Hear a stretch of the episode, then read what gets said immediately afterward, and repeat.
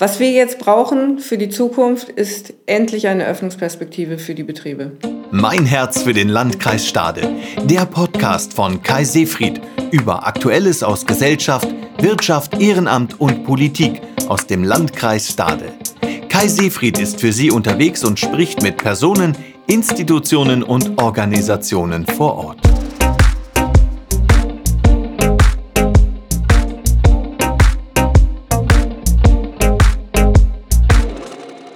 Ein weiteres Mal möchte ich meinen Podcast nutzen, um mit denjenigen ins Gespräch zu kommen, die in dieser Krise ganz besonders stark betroffen sind.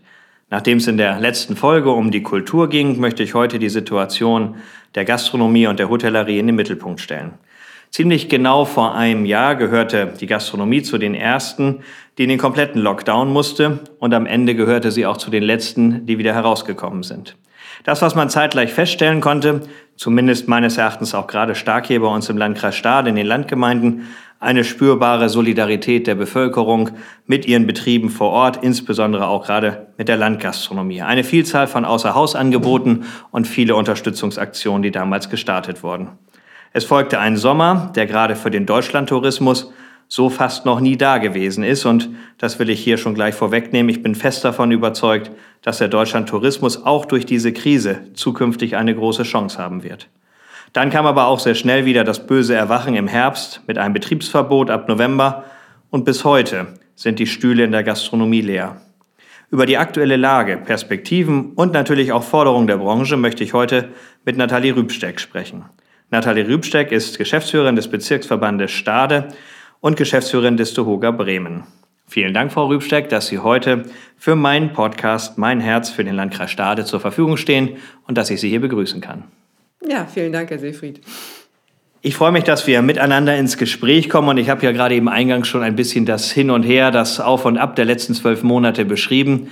Eine für viele wirklich ganz besonders schwierige Zeit. Machen wir es gleich mal als erste Frage und Einstieg in unser Gespräch. Ganz offen gesagt, wie ist die Stimmung jetzt aktuell in den Betrieben? Also die Stimmung ist extrem durchwachsen, sage ich einfach mal. Es gibt Betriebe, die haben wirklich auch Wege und Nischen gefunden, in dieser Krise zurechtzukommen, nicht gut zu existieren, aber zu überleben. Und es gibt wirklich Betriebe, die ja von vorne bis hinten von Sorgen getrieben sind und nicht wissen, wie es weitergehen soll und mit jeder neuen Verordnung hoffen, dass sie vielleicht mal wieder in Gange kommen können, wirklich wieder auch auf eigenen Füßen und eigenes Geld verdienen. Mhm.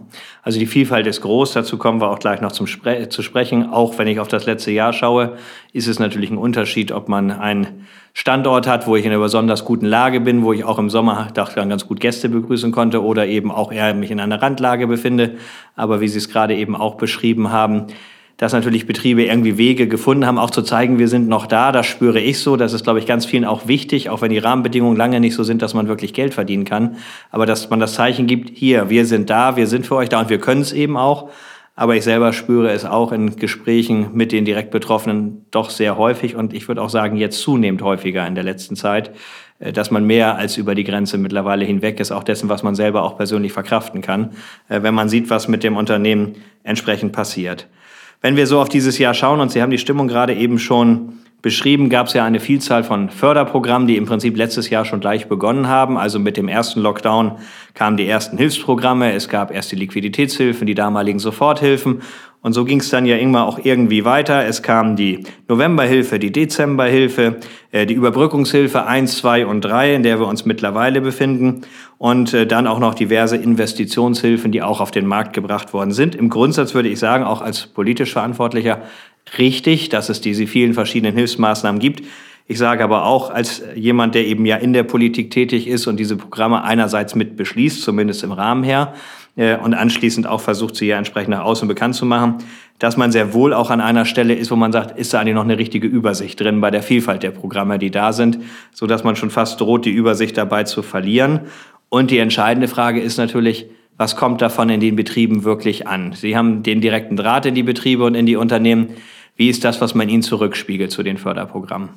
Also das eine schon mal vorweg gesagt, ohne diese ganzen Programme, Hilfsmaßnahmen, Förderprogramme, würde es die allermeiste Anzahl der Betriebe heute überhaupt nicht mehr geben. Also die sind extrem wichtig, um überhaupt ein Überleben zu garantieren oder zu ermöglichen, dass es tatsächlich, wenn die Krise dann zu Ende ist, wenn die Betriebe wieder öffnen können, überhaupt weitergehen kann. Das fing an so mit der Soforthilfe, die wirklich, also ja, durchaus auch mit heißer Nadel gestrickt war, auch von der Politik. Das haben wir alle gemerkt und wir hatten da also auch sehr viel mit zu tun, die Betriebe zu unterstützen. Viele Betriebe waren wirklich auch über den Sommer so gut aufgestellt, dass sie gar nicht die äh, Überbrückungshilfen in Anspruch nehmen mussten.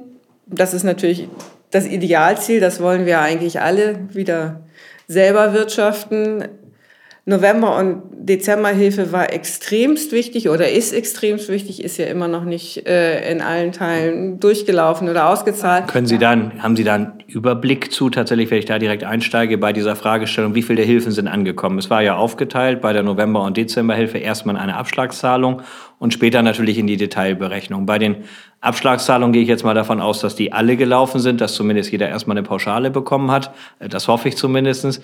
Und dann kommt die Detailabrechnung. Wie ist da Ihre Einschätzung? Wie verteilt sich das ungefähr? Wer ist damit durch und wie viel warten noch? Also die Novemberhilfe ist inzwischen, und man muss wirklich sagen, es hat doch sehr lange gedauert. Es hat ja bis in den Februar hinein Muss man ja mal gedauert, sagen, der, der Name, ja. der Name Novemberhilfe und Abrechnung im Februar das ist verständlich, dass das Genau, das passt stößt. nicht so ganz, aber äh, im November haben doch die meisten Betriebe die Auszahlung bekommen.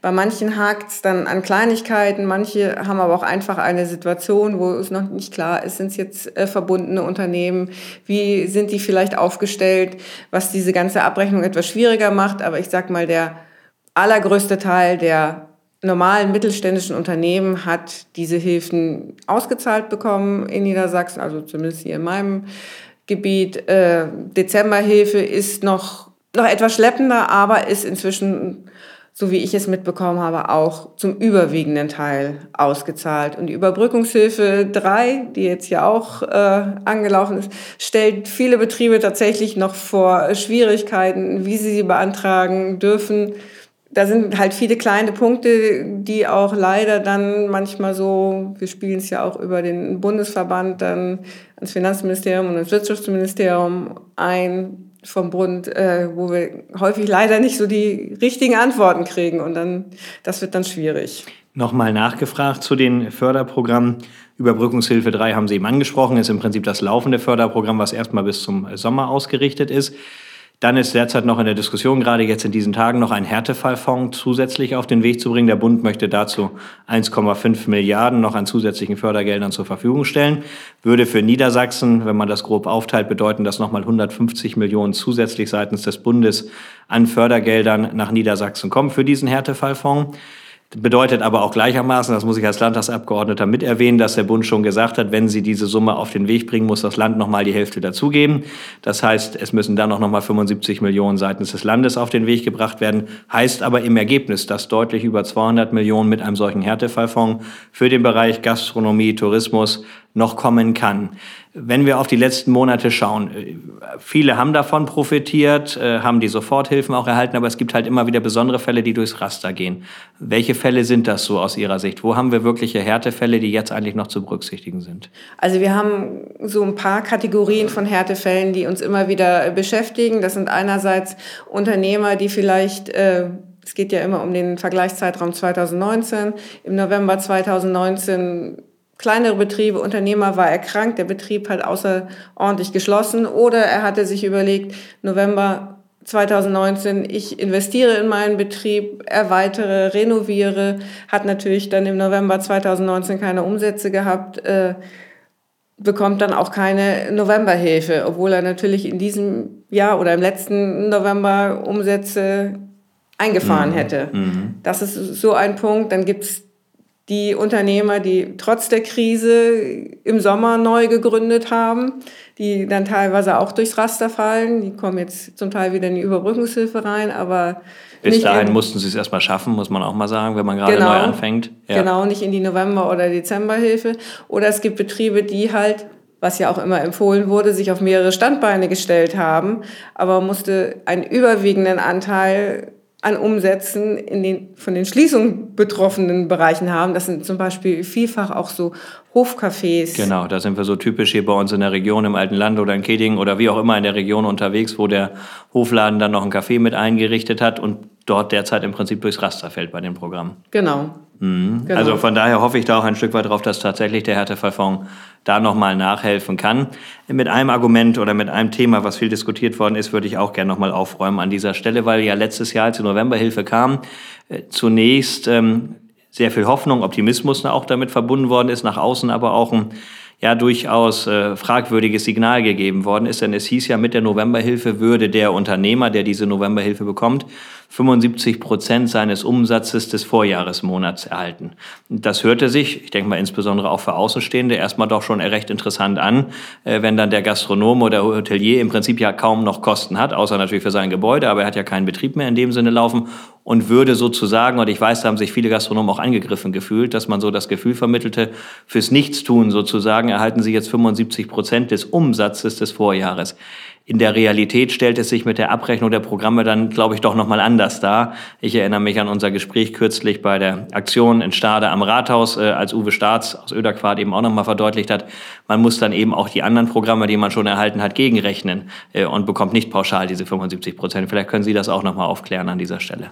Ja, genau so ist es eben. Also man bekommt, Grundlage sind zwar diese 75 Prozent, aber da wird unter anderem zum Beispiel das Kurzarbeitergeld äh, Ganz wesentlicher Punkt natürlich. abgerechnet und die Mitarbeiter mussten ja wieder von einem Tag auf den anderen ihren Arbeit einstellen. Es werden äh, andere Überbrückungshilfen mit angerechnet, die man vielleicht schon äh, bekommen hat. Also da bleibt tatsächlich in der Regel im Bereich von 25 Prozent überhaupt nur über. Die dann wirklich am Ende dann ja. als Vergleichswert dastehen, genau. Ja, vielen Dank auch da nochmal für die Aufklärung. Nach dem Blick zurück und auf die Förderprogramme richten wir den Blick ein Stück weit in die Zukunft und auf die zukünftigen Perspektiven. Wir sind jetzt heute gut 14 Tage vor dem Beginn der Osterferien in Niedersachsen. Eine für den Tourismus, für die Gastronomie natürlich enorm wichtige Zeit. Gerade das Frühjahr, die Menschen wollen wieder los, sie wollen aktiv werden. Jetzt ist ja mal in der Zeit der Corona-Krise eigentlich noch viel stärker, weil alle danach drängen, ein Stück weit ihr normales Leben auch wieder zurückzubekommen. Die jetzige Corona-Verordnung, die wir in Niedersachsen haben, gilt bis zum 22. März. Zu dem Zeitpunkt wird auch die nächste Beratung zwischen Bund und Ländern stattfinden. Es ist also nach wie vor spannend, was passiert wirklich zu Ostern. Wobei, das weiß ich natürlich aus meinen Gesprächen auch, irgendwann dann auch die Perspektive vorbei ist für ein Hotelier, äh, weil irgendwann muss man auch Planungssicherheit haben, dass man ein Hotel dann wirklich aufmachen kann zu Ostern, um Gäste zu begrüßen, muss die Abläufe organisieren, das Personal rekrutieren. Aber aus Ihrer Sicht, was sind die Forderungen aus Gastronomie und Hotellerie mit Blick auf die zukünftigen Perspektiven und eben auch auf die Osterzeit? Also ganz wichtig ist vor allem überhaupt eine Perspektive zu haben, weil die fehlt uns immer noch. In den Bund-Länder-Gesprächen wurde in Aussicht gestellt, dass ab dem 22. März vielleicht Außengastronomie öffnen kann. Unter welchen Bedingungen, ob mit Test oder ohne, ist ja auch noch unklar. Wobei auch da kann ich nicht verstehen, dass in manchen Bereichen äh, privat darf man sich treffen oder soll man sich bei den gleichen Inzidenzen treffen dürfen mit zwei Haushalten. Wenn man zusammen ein Bier trinken geht, soll man einen Test vorlegen. Also das sind so Wertungswidersprüche. Aber es gibt insgesamt halt keine Perspektive. Es gibt keinen Plan für die Öffnung der Innengastronomie, es gibt keinen Plan für die Öffnung der Hotellerie und wie Sie schon sagten, ein Betrieb kann nicht von heute auf morgen äh, starten. Da muss das Wasser auch nochmal wieder ins Swimmingpool zurück, genau. Genau, das muss in den Swimmingpool zurück, das muss auch wieder warm werden und die Gäste müssen und das natürlich Restaurant auch muss wissen, fertig sein, genau. Die Gäste müssen natürlich auch wissen, dass sie kommen dürfen und unter welchen Bedingungen. Also das ist schon dieser Planungshorizont fehlt einfach. Und ich habe auch schon immer gesagt, es hat keiner erwartet nach den letzten Beratungen. Am nächsten Tag dürfen alle wieder aufmachen, aber wir müssen wissen, wann und unter welchen Bedingungen wir dann wieder aufmachen können. Genau. Und da stellt sich, und ich glaube, dass es auch jetzt, dadurch, dass jetzt noch mehr getestet wird, was ich auch gut finde, steigen natürlich auch Inzidenzen wieder. Und da ist die Frage, sind es wirklich Inzidenzen, die mit Krankheitsverläufen einhergehen oder sind es häufig auch positive Tests, die quasi nebenbei gefunden werden, genau. die eigentlich gar keine Krankheitsanzeichen haben. Und Was bedeutet das für unsere Gesellschaft und für die Corona-Pandemie insgesamt? Genau, und da sehen wir wieder eine aus meiner Sicht vollkommen richtige Entwicklung, dass wir eben stärker jetzt auf das Testen setzen, dass das natürlich auf der anderen Seite auch wieder neue Fragen mit sich bringt. Also einerseits will man über das Testen natürlich die Öffnungsstrategie deutlich verbessern und Öffnungsperspektiven auch noch sicherer ermöglichen, als das heute der Fall ist. Deswegen finde ich das vollkommen richtig, fordere das selber auch schon seit vielen Wochen. Aber natürlich ist klar, dass die Inzidenzwerte damit steigen, weil wir das Dunkelfeld unheimlich auffällen. Und das ist ja auch etwas, was schon laut diskutiert wird. Auch unser Ministerpräsident hat sich dazu ja schon eingelassen, dass eigentlich alle davon ausgehen, die Zahlen gehen erstmal hoch, werden danach aber hoffentlich dann auch deutlich nach unten sinken, weil wir eben über die Aufklärung des Dunkelfeldes und auch diejenigen, die einfach nur als Überträger da sind und es im Prinzip gar nicht merken, äh, dann im Ergebnis zu etwas besserem, sicherem kommen, als wir es heute haben. Aber das muss natürlich schon heißen, dass wir diese Übergangszeit, in der das passieren wird, auch vernünftig regulieren und auch Öffnungsperspektiven hier für Gastronomie, Tourismus, Einzelhandel finden, genau wie Sie es äh, entsprechend auch dargestellt haben. Ein Punkt ist sicherlich dabei auch, äh, wer darf testen und wo wird getestet. Ich stelle mir selber die ganz äh, praktische Frage, äh, wenn ich jetzt in meinem Hotel bin und ich glaube, da ist schnell die Bereitschaft dazu da, wenn ich einen Osterurlaub machen kann, dann auch zu sagen, dann wird man halt auch täglich getestet im Hotel. Das könnte ja ein Baustein sein, um in schnelle Öffnungen einzusteigen. Äh, ich hätte aber wenig Lust, wenn mir mein Hotelier dann sagt, bevor ich frühstücken gehe, muss ich erstmal ins 15 oder 20 Kilometer entfernte Testzentrum fahren. Wie ist da so die Stimmung in der Hotellerie? Ist die Bereitschaft da selber damit einzusteigen? Gibt es Sorgen und Ängste? Wie sind da so die Rückmeldungen, die Sie bekommen? Also es gibt da durchaus auch die Bereitschaft äh, einzusteigen, auch für die eigene Öffnungsperspektive und natürlich für die Sicherheit äh, der Gäste. Da stellen sich natürlich ganz praktische Fragen, wie Sie schon sagten, wer darf diesen Test abnehmen? Kann das wirklich vor Ort gemacht werden? Wie muss da Personal geschult sein? Das müsste dann ja vor Ort sein. Braucht man jemanden, aus dem medizinischen Bereich oder kann das tatsächlich mit einer Schulung auch äh, Mitarbeiter vor Ort machen? Und was ist dann natürlich auch die Frage, was passiert mit der Person, die dann vielleicht positiv getestet wird? Welche Folgen hat das und welche Risiken und die Sorge ist natürlich da, jetzt habe ich äh, Gäste in meinem Hotel, jetzt habe ich da einen positiven Fall zwischen, mhm. der gestern noch äh, bei mir im Frühstücksraum saß, genau. zwischen anderen Gästen, muss jetzt mein Hotel geschlossen werden. Mhm, genau. Und das sind all solche Fragen, die dann im Vorfeld geklärt werden müssen. Immer verbunden mit der Unsicherheit, weil man eben ja weiß, dass die Schnelltests natürlich deutlich unsicherer sind als ein PCR-Test, äh, der dann ja in der Konsequenz auch danach folgen muss. Aber das heißt natürlich, je mehr ich davon mache, umso größer wird auch die gewisse Unsicherheit, die Sie gerade eben beschrieben haben, ein wichtiger Aspekt. Ich wollte noch einmal abschließend den Blick schon mal über Ostern hinaus richten und ja, einfach wirklich darauf bauend, äh, wir alle bleiben hoffentlich Optimisten und setzen darauf, dass wir diese Krise schnellstmöglich und auch bestmöglich überwinden. Äh, ich persönlich habe das im letzten Jahr, und ich habe es ja eingangs gerade eben auch schon äh, als Eingangsstatement mit erwähnt, dass Deutschland nach meiner Meinung wirklich profitieren kann als Urlaubsland, als Urlaubsregion, nachdem in den letzten Jahren sehr, sehr stark die Deutschen eigentlich diejenigen sind, die weltweit unterwegs sind und Urlaub machen, dass ich aber schon für mich wahrnehme, dass es immer mehr gibt, die eigentlich sagen, lasst uns regional bleiben, lasst uns in Deutschland bleiben, etwas überschaubarer, auch sicherer, auch von der gefühlten Situation einfach sicherer. Wie sehen Sie dort die Perspektiven oder was ist Ihre Einschätzung?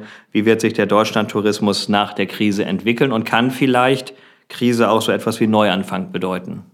Ja, das sehe ich also definitiv genauso wie Sie. Wir hatten im letzten Sommer gemerkt, dass viele, viele Menschen, die sonst ins Ausland gereist wären, in Deutschland Urlaub gemacht haben. Und ich habe auch vielfach auch selber von eigenen Freunden und Bekannten gehört, ja, wir haben ja so viele schöne Ecken in Deutschland. Ich glaube tatsächlich auch gerade, auch nach dem, was wir letztes Jahr erlebt haben, wo äh, gerade an den Nord- und Ostsee, ich sage jetzt mal Cuxhaven, auch wirklich sehr, sehr, sehr, sehr viel los war ja. und die Leute teilweise dann auch schon so ein, wieder so ein leichtes Unsicherheitsgefühl dadurch hatten, dass dadurch jetzt gerade auch Regionen profitieren können, die sonst vielleicht nicht so im Fokus der Reisenden sind. Da erfordert es halt ein gutes Tourismusmarketing auch, damit man diese Regionen auch findet. Aber zum Beispiel die Zevener Geest oder ich sag mal, rund um Rotenburg gibt es so tolle Wanderwege auch, da muss man nicht unbedingt an Nord- oder Ostsee oder in die Mittelgebirge fahren. Um dann eben wirklich einen richtig schönen und auch entspannten Urlaub erleben zu können, genau wie Sie sagen. Als positives Zeichen sehe ich dabei sehr wohl, wir haben ja auf der Landesebene das niedrigschwellige Investitionsprogramm für Gastronomie und Hotellerie, äh, was ja jetzt wieder einmal überzeichnet ist. Das ist natürlich einerseits schade, dass die Fördergelder schon alle wieder abgerufen sind. Auf der anderen Seite, dass ein so hohes Interesse an diesen Fördergeldern da ist, zeigt ja auch, dass unsere Gastronomie, unsere Hotellerie in Niedersachsen sich einfach auch aufstellen will für diese Zeit und auch die Rahmenbedingungen schaffen will, um nochmal zu investieren, Situationen zu verbessern ich glaube, da liegen wirklich große Chancen.